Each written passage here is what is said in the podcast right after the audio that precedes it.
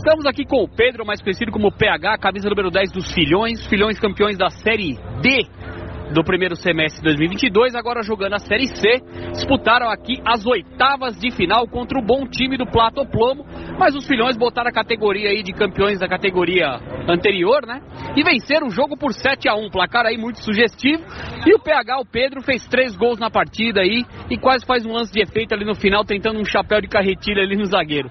Pedro, três gols, 7 a 1 e vaga garantida nas quartas de final da Série C. O que, que você pode falar da sua atuação e da classificação do time? Ah, primeiramente agradecer a Deus aí, né? E todo o, a equipe. É, a gente fez os sete gols, a gente soube administrar bem o jogo, saber sair da pressão na hora que precisava sair e a gente conseguiu garantir os três pontos para a próxima fase. E os três gols? Ah, os três gols foi resultado de um bom trabalho em equipe e deu agradecer a Deus aí pelos três gols. Valeu!